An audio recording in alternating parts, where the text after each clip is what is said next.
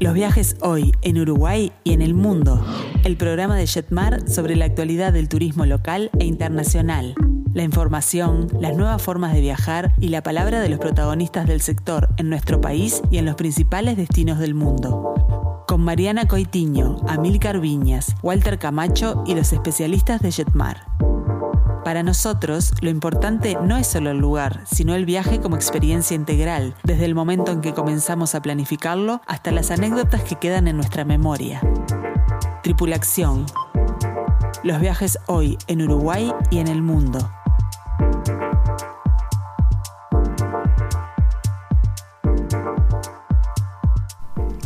Muy, pero muy buenas tardes a todos. Bienvenidos una vez más a Tripulación, los viajes hoy en Uruguay y en el mundo. Hoy ya es 5 de mayo del año 2021 y como todos los miércoles los estamos acompañando a través de Radio Mundo para redescubrir nuestro hermoso país y para comenzar a soñar juntos con su próximo destino.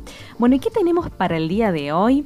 Vamos a estar hablando sobre, sobre el nuevo GACH de turismo y también justamente de los pasaportes sanitarios. En instantes les vamos a contar de qué se trata.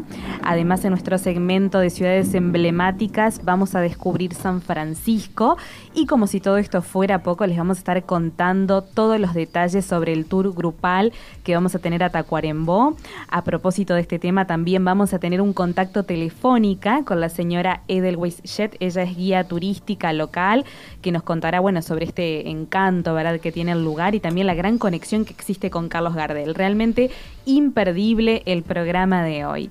Mi nombre es Mariana Coitiño y no estoy sola. Hoy me acompañan cuatro expertos del turismo como lo son Amil Carviñas, Walter Camacho, Noela Fonsalía y también Marcelo Amarillo. Buenas tardes, bienvenidos. Buenas tardes. Buenas tardes. Buenas tardes a toda la audiencia. Muy bien. Buenas tardes. Walter, ¿cómo estás? Buenas tardes, buenas tardes. Hola Marcelo.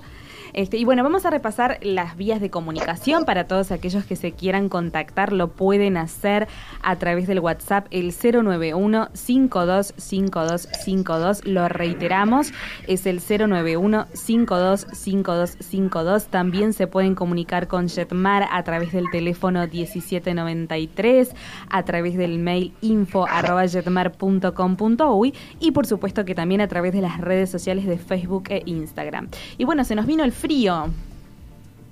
Se nos vino el frío. Impresionante. Impresionante. De golpe. Yo ya traje la gorra, hoy inauguré gorra. Exacto. Este, y bueno. Bien. No hay, nada, que nos venga bien. Hace, hace No. unos días se estaban quejando del calor. No, no, no. ¿Ahora Hay, se empezaron a quejar del frío? no, hay, hay, hay, hay gente que le encanta el frío. Yo eso este, lo, lo respeto. Yo soy de las que realmente soy más amiga de los climas más templaditos. Yo también, ¿no? A mí me gustan un poquito más los climas templados. Pero bueno, bienvenido este, este, este principio de, de invierno, ¿no? Una cosita así como tímida que se viene ¿Saben- asomando. ¿Saben cuál es el problema? ¿Saben cuál es el problema de los primeros fríos? Que los primeros en llamarnos amigos y clientes se quieren ir ya de viaje. Exacto, al Ese es el calorcito. problema. Eso no es un problema. está Claro. Muy bienvenido. Eh, Muy bien. Y bueno, eh, vamos a dar paso a, a compartir esta nueva noticia y es que en los últimos días, como ya este, se ha anunciado a través de la, de la prensa, se comunicó que, bueno, 5M Travel Group, que es el grupo de agencias de viajes al cual pertenece Jetmar, tiene su propio GACH del turismo. ¿De qué se trata esto, Amilcar? bueno, es un grupo de científicos que ha sido contratado por este grupo de agencias de viaje para que nos informen, si valga la redundancia, científicamente, eh, cómo progresa eh, la probabilidad de realizar viajes con eh, seguridad dada el progreso de la pandemia en diferentes partes del mundo. Es así que nos orientan, es decir, ustedes pueden eh, con tranquilidad ofrecer eh, que la gente intente considerar viajar a, eh, como se está hablando en este momento, los Ujú. Estados Unidos Exacto. o a el Caribe. Eh, no son muchas las áreas, al contrario, pero sí hay áreas donde se está llegando a esa protección de rebaño que se llama y donde quienes estemos vacunados podemos viajar con muchísima más tranquilidad. Es eh, claro que este programa Tripulación no apunta a informar a la audiencia solo por viajes de turismo. También es interesante para todas las personas que tienen necesidad de viajar por otros motivos, familiares, de negocios, de salud. Entonces, es interesante eh, que este respaldo científico que está, con el cual estamos contando, contando perdón, nos permite eh, hablar con respaldo, con responsabilidad de estas posibilidades de viaje. Bueno, de hecho hacíamos esa similitud con el GACH, este, de algún modo, porque bueno, lo comparamos, ¿no? Con lo que es este Em, este grupo asesor honorario que se, que se brinda bueno al gobierno y en base a eso se pueden tomar diferentes decisiones, pero el nombre específicamente que tiene es ECA, que es equipo científico asesor y debemos decir que está a cargo de Gonzalo Moratorio, ¿no? que es muy reconocido, él es virólogo, también es doctor en biología celular y molecular, asesor también propiamente del GACH, justamente de gobierno, también bueno, está compuesto por el señor Andrés Gil, que es economista, entre otras personas, y bueno, justamente lo que se busca es, es eso, ¿verdad? Ese asesoramiento profesional para nuestra industria y que eso pueda ser trasladado a los clientes. Es que en realidad, eh, la verdad que es de lo más interesante eh, eh, esta, esta, este asesoramiento que estamos recibiendo, que tenemos, este, la verdad, la, suerte y la iniciativa que, que, que, existió de parte de la empresa para, para generar este esta eh, este equipo, ¿verdad? Porque hay un tema que es el siguiente, así como el gobierno, en función de lo que eh, los expertos le, les dicen, ¿verdad? toman un poco de acción, de la misma manera la idea es que el turismo en general también pueda tomar acción en función de lo que estos expertos nos vayan a decir a nosotros, porque no solamente tiene que ver esto o, lo que ellos evalúan, ¿no? Eh, con cómo está la situación en el país, sino que ahora también los expertos evalúan cuál es el plan de vacunación de cada país, que para nosotros es muy importante, ¿verdad? Eh, lo que hablábamos recién, bueno, a ver cómo está Estados Unidos, ¿verdad? Este, cómo están los distintos países, porque a veces a uno se le escapan ese, e, e, esa información. Entonces, en función de eso, poder proyectar y poder tener un buen plan para poder ofrecerles a los pasajeros. Primero la información, que es lo más importante, y también para poder nosotros proyectarnos hacia el futuro mediato eh, con propuestas que sean lo más asertivas posibles, ¿no? Exacto, como la que vamos a hablar en el tercer bloque del tour grupal al área de Tacuarembó. Exactamente. Bueno, de hecho no solamente qué destinos puede recomendar, sino también el tipo de hotelería, justamente que, es, eh, es, más adecuado de algún modo para ofrecer, ¿no? Y sobre todas las cosas, como lo decía Noela, nos permite diseñar estrategias seguras para la reactivación del sector y también, bueno, poner a la ciencia al servicio de nuestra industria de algún modo, Amilcar. Y a los clientes darles el respaldo de tener junto a ellos, brazo con brazo, a un agente de viajes, porque eh, los pasajeros en muchas eh, instancias optan por reservar directo por Internet, que es nuestro gran competidor, pero después tienen que ir a protestarle a Internet, a una máquina, ¿verdad? O a un call center, y eh, contar con el apoyo de un agente de viaje profesional del nivel que podemos ofrecerles en Jetmar es una tranquilidad muy grande para el viajero. Muy bien. Y bueno, ahora Walter, vamos a estar charlando un poquito contigo sobre los pasaportes sanitarios, que es algo que también que genera muchísimas dudas por parte de la audiencia. sin duda es un tema muy relacionado a lo que estábamos hablando y eh, se nos ocurrió traerlo hoy a colación el tema de los pasaportes porque vemos de que lo mismo que pasa con este grupo asesor, es tanta la información con la que nos bombardean de que no nos van a dejar viajar eh, ni a la esquina de casa porque las vacunas chinas no las quieren y que no vamos a poder entrar a Rusia porque no sé qué y no van, bueno, entonces es muy difícil llegar a la eh, información real de todo esto. Y entre una de las cosas que nos preguntan mucho es el tema de los pasaportes sanitarios, pasaportes verdes, este, que, tanto se mencionan en, en la prensa, de los cuales todavía no hay ninguno este, habilitado, sí hay algunos este, que están este, siendo testeados en este momento, eh, o sea, en ningún caso el tema de estar vacunado o no, el tipo de vacuna, sea cual sea, nos va a restringir el viaje, son otros los motivos de restricción. Sí, es una de las consultas este, más frecuentes, ¿no? Por ejemplo, el tema de con la vacuna de Sinovac vamos a poder ingresar a Europa, Walter. Por ejemplo. Por eso, por eso es, eh, yo quería traerle un poquito a aclarar el panorama de que en este momento eh, en realidad hay cuatro pasaportes sanitarios o pasaportes verdes o travel pass, eh, como quieran llamarles, que son los que están en, en etapas más avanzadas.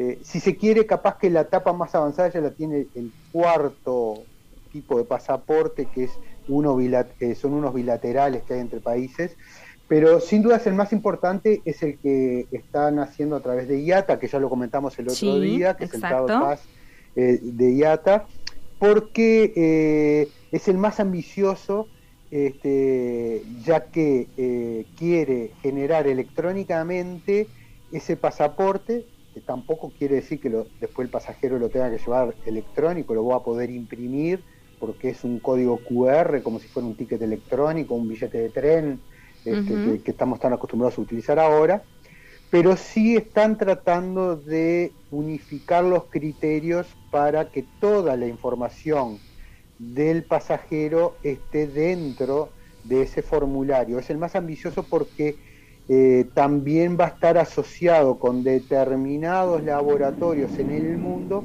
que van a enviar la información de los PCR, de los este, exámenes de antígenos. Las vacunas. Las vacunas, sí, también se van a poder cargar allí. Exactamente, directo al, este, al, este, a la APP, a la, aplicación. Eh, en este sentido es muy importante decir que las dos compañías aéreas eh, la primera europea que lo está testeando y la primera sudamericana que lo están testeando son las dos que operan con Uruguay, que son Iberia y Copa. o sea que eh, como Uruguay a su vez tiene eh, un desarrollo muy importante con la página de, con la aplicación de coronavirus UI, por eso también es que nos están testeando, es que sin duda vamos a ser de los primeros en, ser partícipes del, pasaporte de IATA. Perfecto.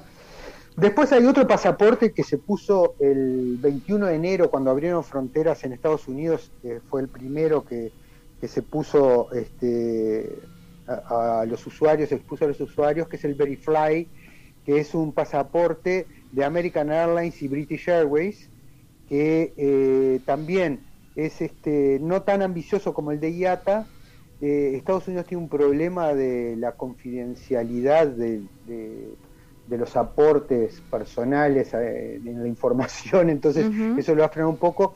Y por ejemplo acá eh, es todo cargado por el pasajero, todos los datos se cargan por el pasajero, incluyendo los datos de la vacunación, el tipo de vacuna, donde se la dieron, no va linkeado a ningún otro, como en el caso anterior que va directo al del gobierno uruguayo. Entonces eso lo está haciendo un poco más, este, más limitado este, pero bueno, está muy desarrollado y American Airlines y British ya lo están utilizando para el cruce de Estados Unidos a, Inglaterra y American lo está utilizando para todos los vuelos internos. Este, no, eh, otra cosa que es importante aclarar es que ninguno de estos pasaportes es obligatorio. Eso me parece importante aclararlo, ¿sabes, Walter? Porque justamente las no son eso, sí, mucha gente está llamando a veces y consultando sobre la obligatoriedad del pasaporte y también sobre la obligatoriedad de las vacunas. Este, si algunos países están requiriendo las vacunas como un requisito para el ingreso, eh, es importante que la gente este, nos consulte sobre eso, pero eh, ahora en este momento tenemos la posibilidad de, comentarles, ¿no? No son requisitos obligatorios. Ni el, exacto, ni el pasaporte son herramientas, o sea, eh, el, el, pasaporte va a ser una herramienta este, muy por lo menos por ahora no es obligatorio, ¿no? Y durante un tiempo mm, relativamente prolongado va a ser importante y, y mm, un eh, elemento de agilizar los trámites de viaje de una persona, pero no son obligatorios. Para eso es lo más importante. Exacto. De todos modos hay que tener en cuenta también las restricciones ¿no? que hoy en día tiene cada, cada país, de acuerdo justamente a ah. esta pandemia, o sea que es súper importante eh, que puedan consultar con su agente de viajes. Exacto. Y con respecto a la... Perdón, con respecto a la vacunación, tengamos en cuenta que eh, quien quiera viajar sin vacunarse, pues tendrá que atenerse a lo que el país de destino le exija. También los ciudadanos uruguayos que decidan no vacunarse tendrán restricciones para determinadas actividades o trámites aquí por no estarlo. Pero eso es parte del juego. Yo elijo vacunarme o no. Perdón, Walter, seguí. Walter, puntualmente te quería consultar por el, justamente también hay un pasaporte para movilizarse dentro de Europa, que ya estamos recibiendo muchas consultas a través este, del WhatsApp.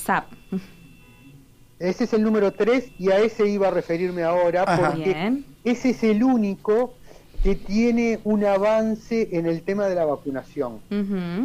Tampoco está vigente, están recién empezando a analizar todas las opciones.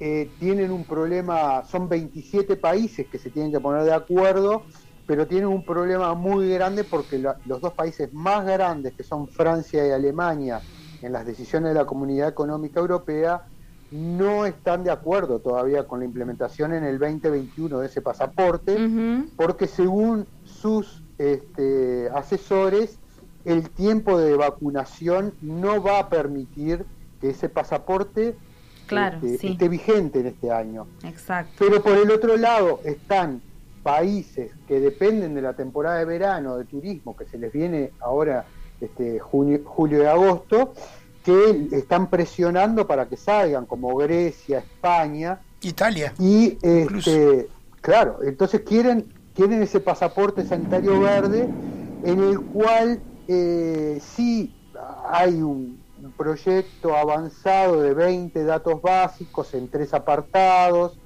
en uno son los datos personales, y en el dato número dos, que es lo que sale a la prensa y, ha preocupado a, la población en Uruguay, le piden los datos de la vacuna, qué vacunas se dieron, el lugar, las dosis, si ya tienen las dos, y la polémica este, justamente por el por el tipo de vacunas, que bueno, que no está eh, Sinovac, pero justamente porque es de las vacunas que ese este, actualmente se está brindando en Europa.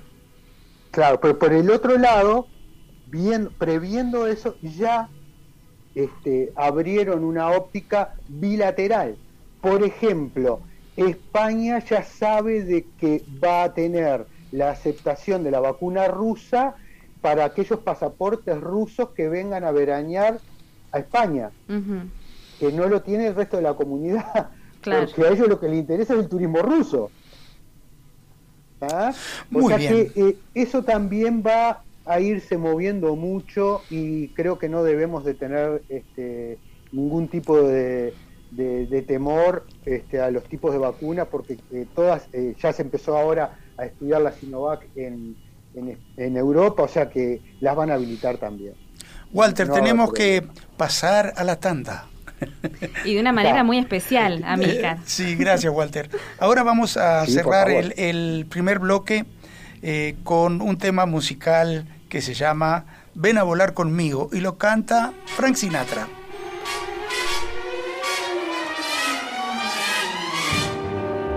Come fly with me, let's fly, let's fly away. If you can use some exotic booze, there's a bar in far Bombay. Come fly with me, let's fly, let's fly away. Come fly with me, let's float down to Peru. In Llama Land, there's a one man band, and he'll toot his flute for you. Come fly with me, let's take off in the blue. Once I get you up there where the air is rarefied, we'll just slide starry eyed. Once I get you up there, I'll be holding you so near. You may hear angels cheer, cause we're together. Such a lovely day. Just say the words and we'll beat the birds down to Acapulco Bay. It's perfect for a flying honeymoon, they say. Come fly with me, let's fly, let's fly away.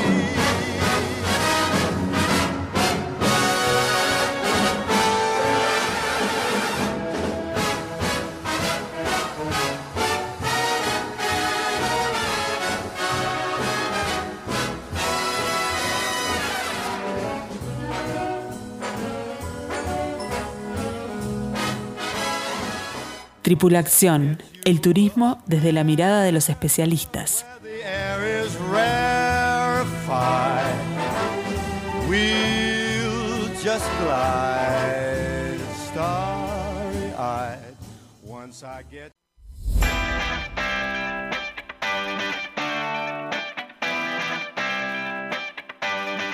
Tripulación, expertos en turismo local e internacional.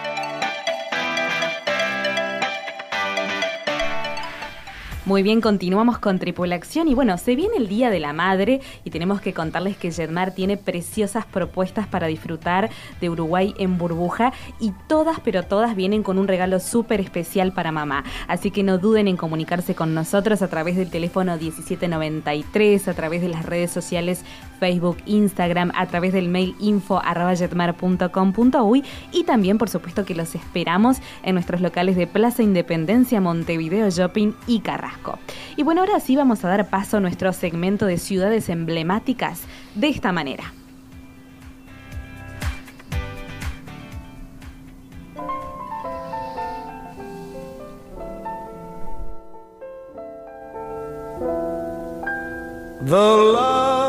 Loveliness of Paris seems somehow sadly gay. The glory that was Rome is of another day. I've been terribly alone and forgotten in Manhattan. I'm going home to my city by the bay. I left my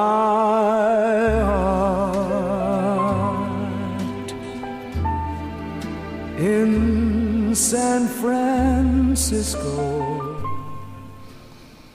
Y si uno deja el corazón en San Francisco. Tony Bennett, es impresionante esta interpretación de este hombre de este tema tan clásico que se llama justamente Dejé mi corazón en San Francisco. Qué hermosa canción. Sí, es una belleza de tema. Googleenla, eh, Spotify, léenla, no sé cómo se dice, pero es un tema fantástico para escuchar una tarde de otoño. Sí, Y Sabes que eh, más allá de la muy buena elección, como siempre que has hecho con este tema, este, me emocionó muchísimo porque me, trasla- me transportó al consejo de mi padre de que para él es como si hubiera dejado el corazón en San, era como si hubiera dejado el corazón en San Francisco y me obligó a conocerla y gracias a él fue que, la descubrí.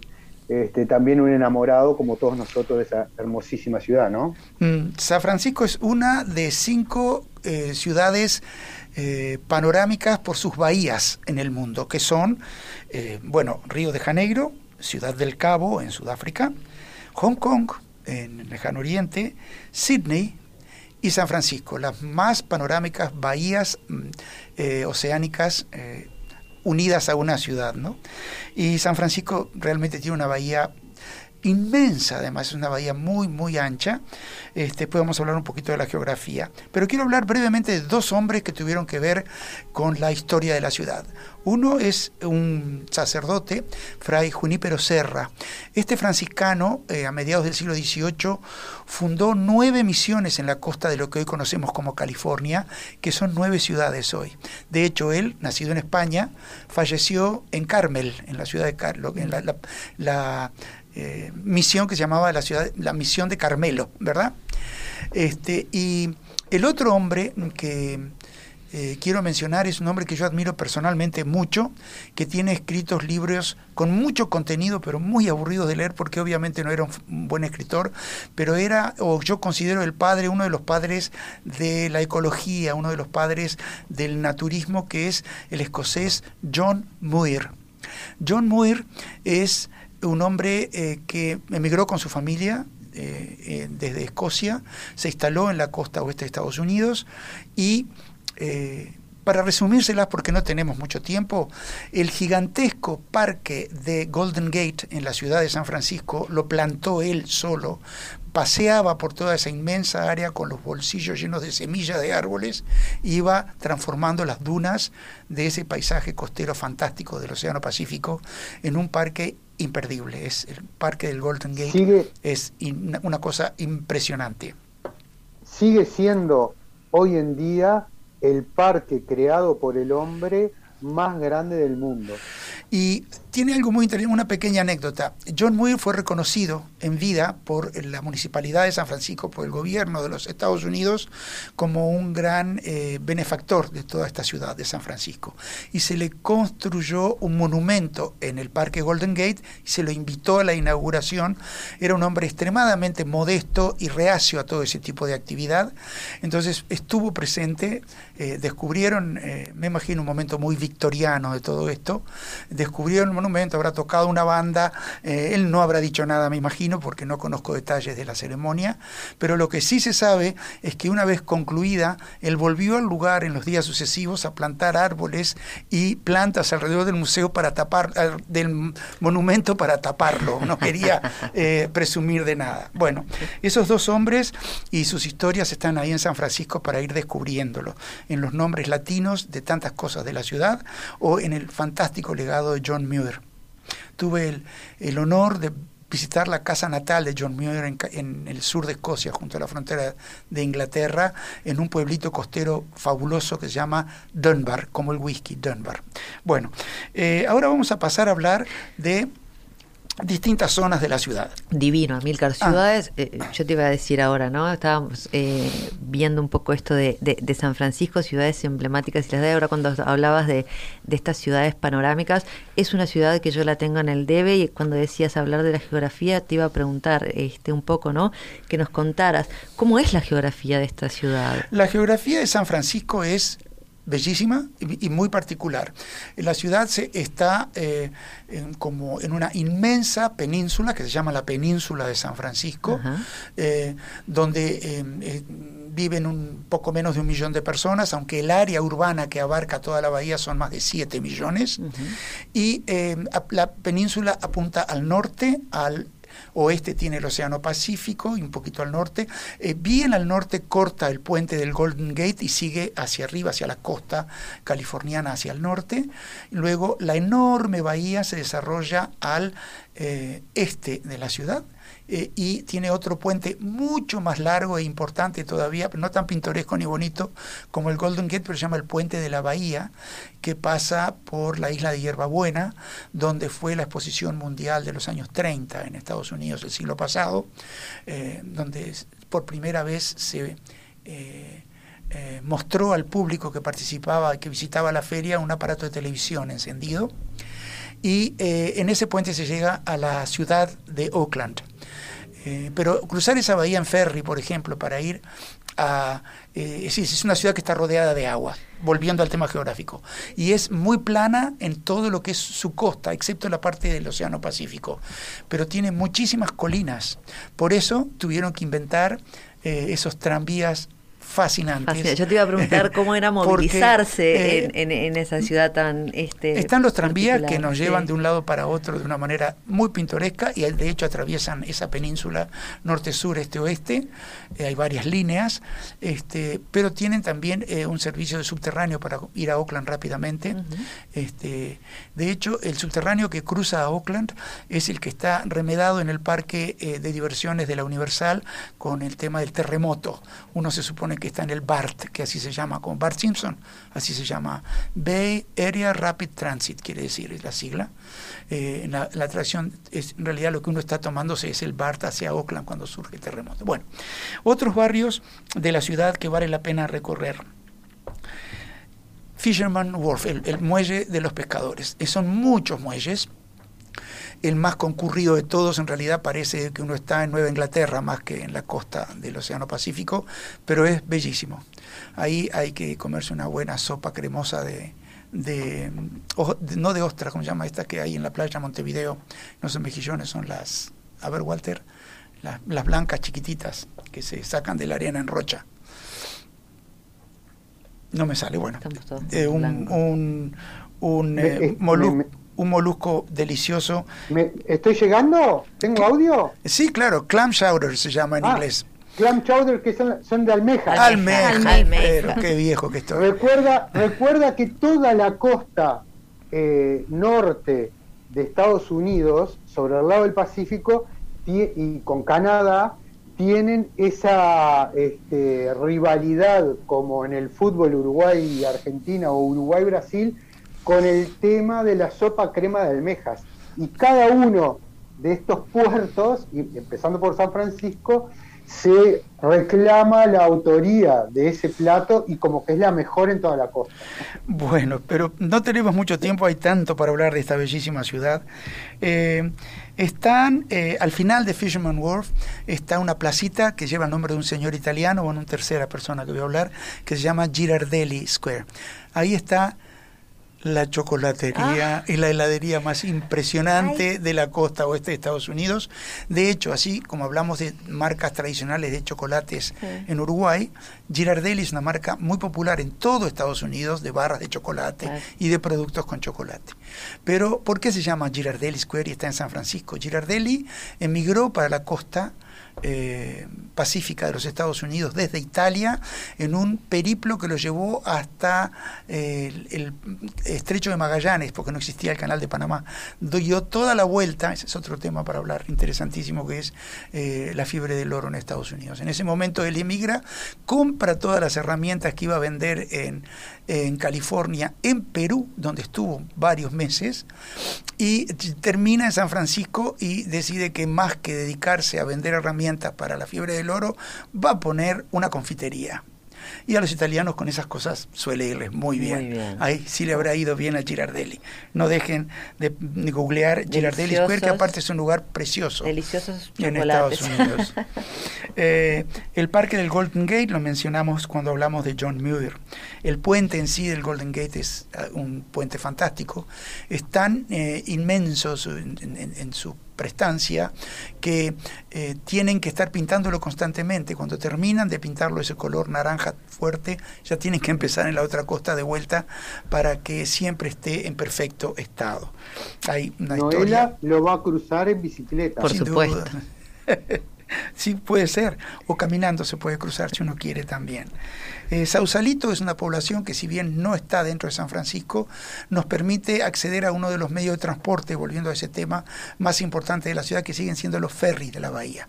Hacer una travesía en ferry por la bahía eh, es una delicia y Sausalito, aunque es un lugar muy turístico, es un lugar muy auténtico. Es donde uno puede comer muy bien, visitar muchas galerías de arte, muchos ateliers de verdad, de artistas de verdad, no de solo de souvenirs para turistas, con un paisaje de la, de la vista del centro de la ciudad, del otro lado de la bahía, precioso. Tenemos también eh, muy cerca de San Francisco, parques donde podemos acercarnos y abrazarnos a las inmensas, milenarias secuoyas. No hay que ir hasta eh, los parques más lejanos, pero eh, ese, esa maravilla de la naturaleza está muy cerquita del centro de San Francisco para conocer. Claro que no podemos dejar de sacarnos la foto turística en la calle serpenteante de Lombard Street. Aunque realmente es uno llegar, verla y decir, uh, qué serpenteante, sacarse la foto y punto. San Francisco en la costa, en el centro, es mucho más rico que eso. En el centro histórico, Union Square, eh, vale la pena visitarlo porque es eh, pura eh, puro eh, época victoriana de la ciudad de, de desarrollo se llama Union Square porque es cuando finalmente California no se transforma en una república independiente sino que queda anexada a los Estados Unidos de América bueno la costa pacífica es otro capítulo que dará para alguna otra ocasión. Otra, sí. es eh, realmente una ciudad llena de Justo iba a sorpresas. preguntar, sí. Perdón, yo justo iba a preguntar sobre esa serpenteante calle, que es la verdad una novelería y imperdible eh, en esa ciudad. Pero nos que- me quedó una pregunta, iba a preguntar por esa ciudad primero, eh, por esa calle primero, pero me quedó eh, la duda sabiendo que nuestro compañero Walter conoce tan bien esa ciudad. Eh, si fue a la isla de Alcatraz, le quería preguntar a él, ¿y cómo hizo para escaparse? Me, me dejaron escapar, me dejaron escapar. Este, y es una visita también que se puede hacer cuando volvés de Sausalito, como decía. Hay ferries que Amílcar. hacen la escala, sí. Pasás, pasás por el costado, que está muy bueno también verlo desde, desde afuera, porque para Alcatraz siempre hay que hacerlo con mucho tiempo la reserva. Es un lugar muy solicitado para visitar en San Francisco. Y nos va a quedar todo el barrio chino, el barrio italiano, Uf. Castro y una cantidad de cosas que en Los otro- barrios en otro- étnicos. Gracias, Walter, por recordarlo. De hecho, Amilcar, tenemos muchos mensajes a través del WhatsApp. Realmente es un destino eh, interesante, ¿no? Nos dice para todas las edades, Para todas las para todos los momentos de la vida de una persona, es una ciudad imperdible realmente. Carmen, por ejemplo, nos decía qué ciudad tan inmensa, también Mono Alicia, que este, conoció San Francisco y que no va a poder olvidar ese viaje. También eh, saludamos a María Luisa, muchísimas gracias por, por tu aporte. Y bueno, Amilcar, también tenemos que decir que Estados Unidos en general viene muy bien el ritmo de vacunación, o sea que... Y, y no solo eso, es un- bueno, nuestro GACH de las agencias de viajes eh, eh, han abierto la puerta para que podamos ofrecer con mucha tranquilidad a Estados Unidos y teniendo eh, a Copa en, eh, operando en Montevideo regularmente y cumpliendo muy bien sus vuelos, sabemos que existe esa posibilidad de conectar vía Panamá con esta bellísima ciudad y con todas las maravillas que tiene la costa de California, que todo eso es un viaje en sí mismo, ¿no? Ni que hablar. Pero parece que hay que ir cerrando segundo Nos vamos a ir a, bloque. a la pausa, pero de una forma muy especial, con un clásico en este día. sí, y hemos decidido darle un- hacer un homenaje a todo el estado de California con una belleza. Adelante.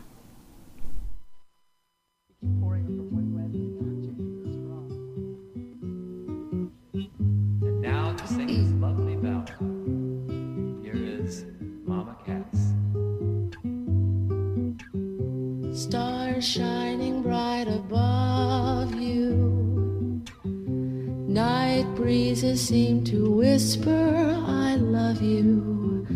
Birds singing in the sycamore tree. Dream a little dream of me. Say nighty night and kiss me. Just hold me tight and tell me you'll miss me while I'm alone and blue as can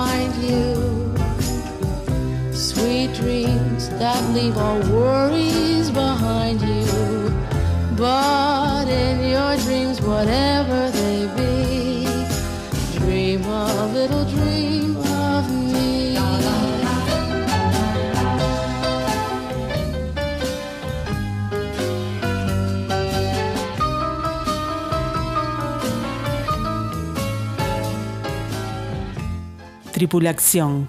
Invertí en felicidad.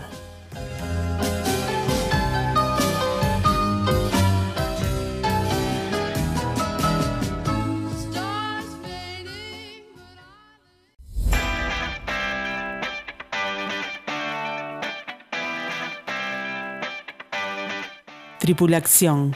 Redescubrí el Uruguay y el mundo.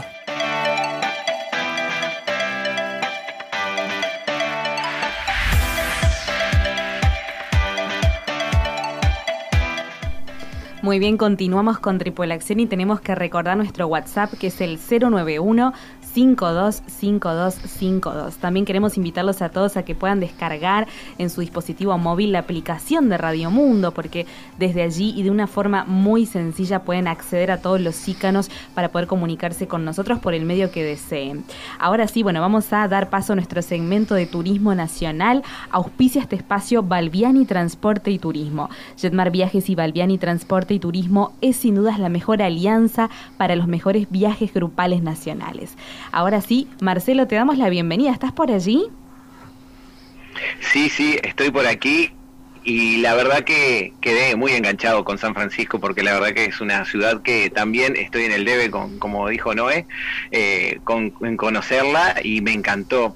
Y bueno, y llegando al aeropuerto internacional de Carrasco, en ese viaje imaginario, Sí. eh, vamos a recorrer de la mano de Balbiani Turismo, de Transporte y Turismo, nos vamos a recorrer unos 388 kilómetros a llegar a uno de los primeros puntos de los, de los itinerarios que vamos a tener eh, tan lindos para el, el próximo, en las próximas fechas del próximo semestre, este, en el cual nos vamos a encontrar con una ciudad preciosa como esta Cuarembó, eh, y que es parte y base de uno de los tan míticos itinerarios que ya empezamos a desarrollar de la mano de nuestros receptivos en el destino. Y hoy tenemos eh, tenemos la suerte de, de, eh, tener el, el- y el agrado de que nos acompañe para que nos pueda desarrollar un poco más el destino, como es Edelweiss Oliver. Buenas tardes, Edel- Ed- Edelweiss, ¿estás por allí? Bienvenida a Tripulación. Muchas gracias. Eh, ¿Cómo andas, Marcelo?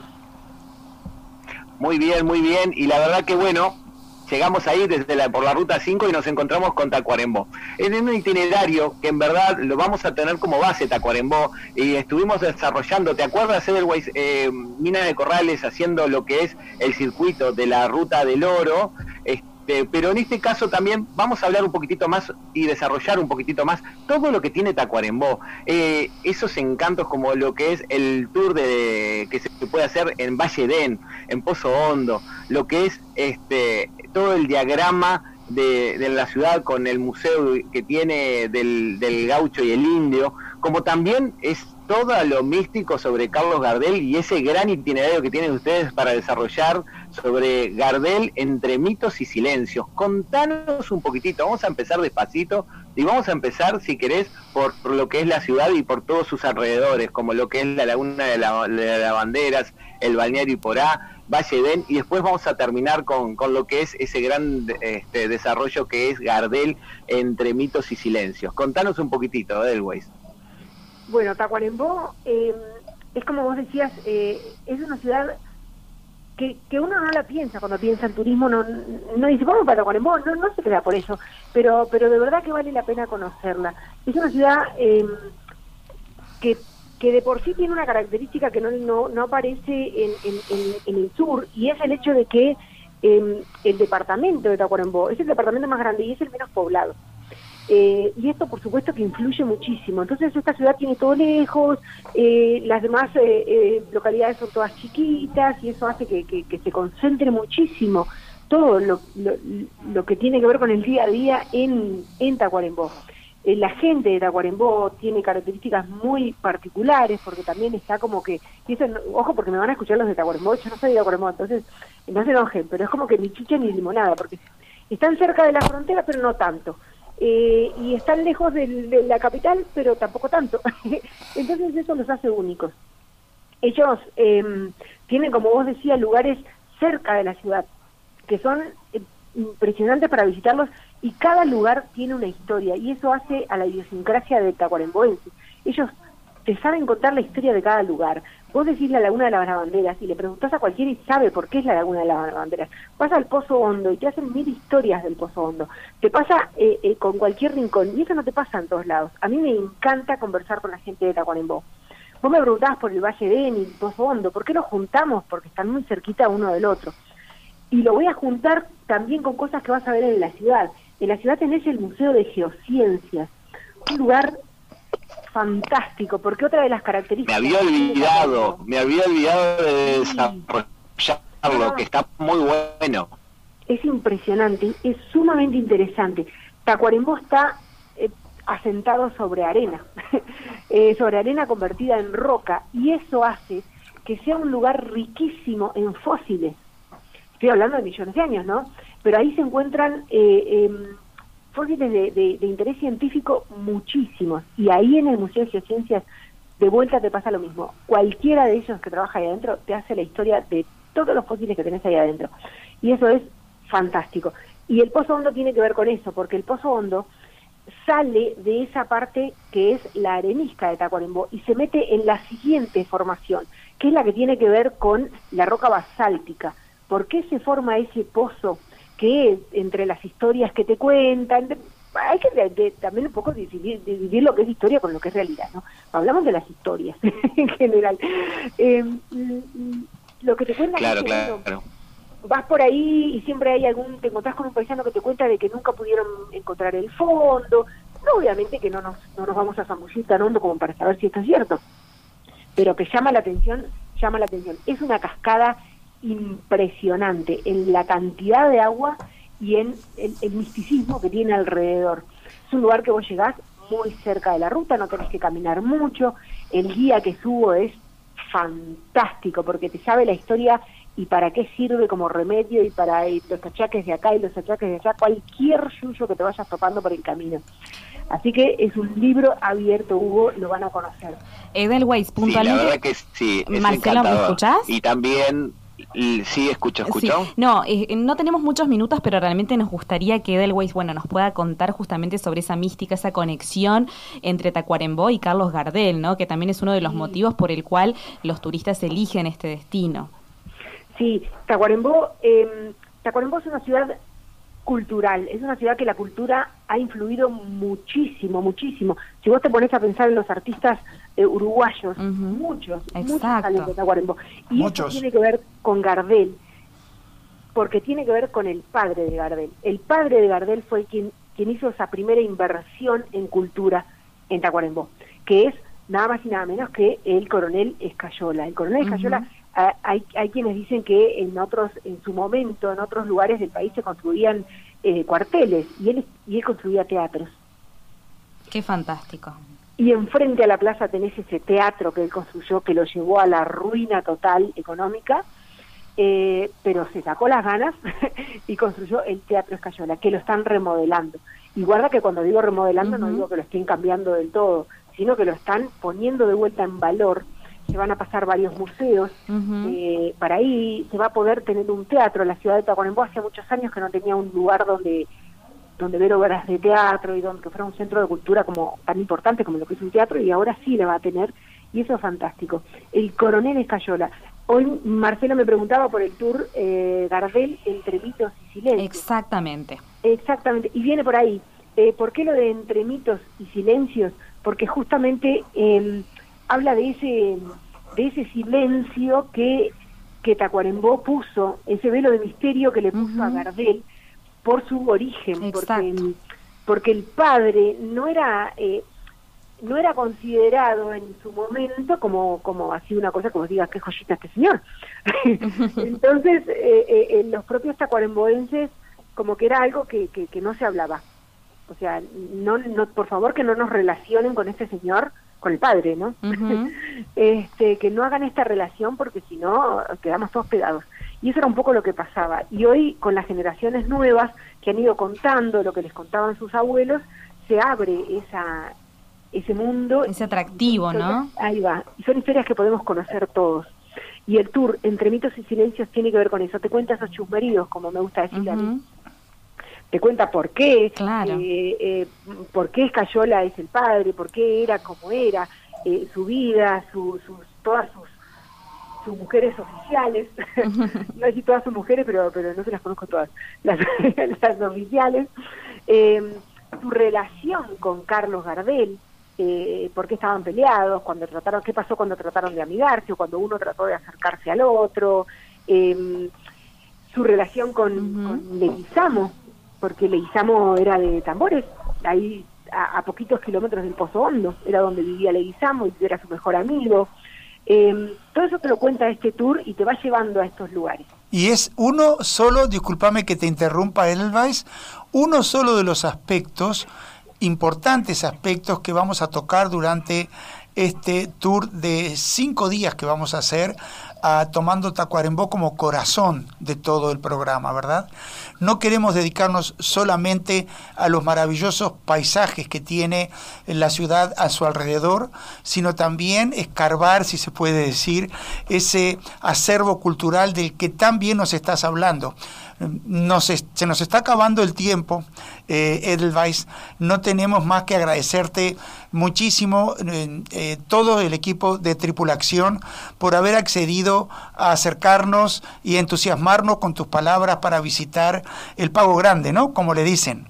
El pago más grande de la patria. Y Yo los invito a todos a que vayan, porque de verdad que no van a salir decepcionados para nada. O sea, va a ser un lugar que los va a encantar y van a salir diciendo, mirá, qué interesante esta historia y esta, este mundo que tenemos del, del norte del Uruguay que no Así será. por acá por el sur. Así será. Muchísimas Muchísimas, gracias. gracias. por este contacto y bueno, también muchísimas gracias a todos por acompañarnos en este viaje a la información. Los esperamos el próximo miércoles desde las 14 horas por Radio Mundo y también por el canal de Spotify de Jetmana Viajes. Ustedes no se vayan, se quedan prendidos a las mesas de Romina y nos vamos, bueno, evocando al gran Carlos Gardel, amiga. El mago, señores. Sí. Hasta el miércoles. Por una cabeza. Chau, Hasta chau. el miércoles. Hasta el Muchas miércoles. gracias. Hasta el muy miércoles que viene.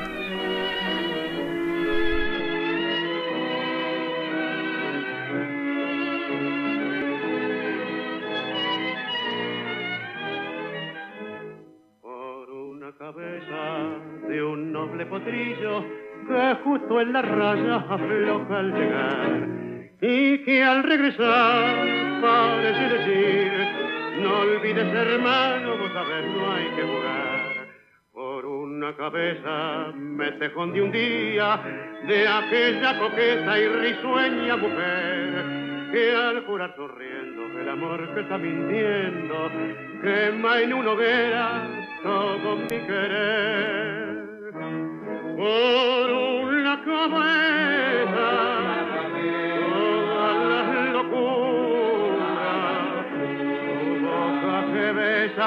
borra la tristeza calma la amargura por una cabeza si ella me olvida ¿Qué importa perderme mil veces la vida?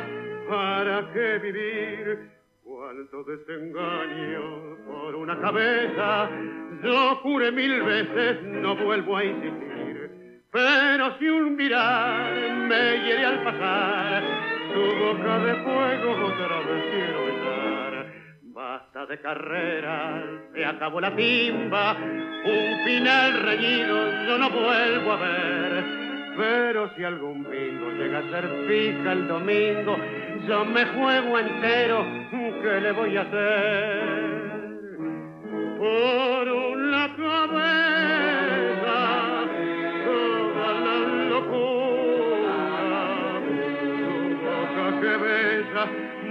borra la tristeza, calma la amargura. Por una cabeza, si ella me olvida, ¿qué importa perderme mil veces la vida? ¿Para qué vivir? Los programas de tripulación están todos disponibles en radiomundo.uy y en plataformas digitales de Jetmar Viajes.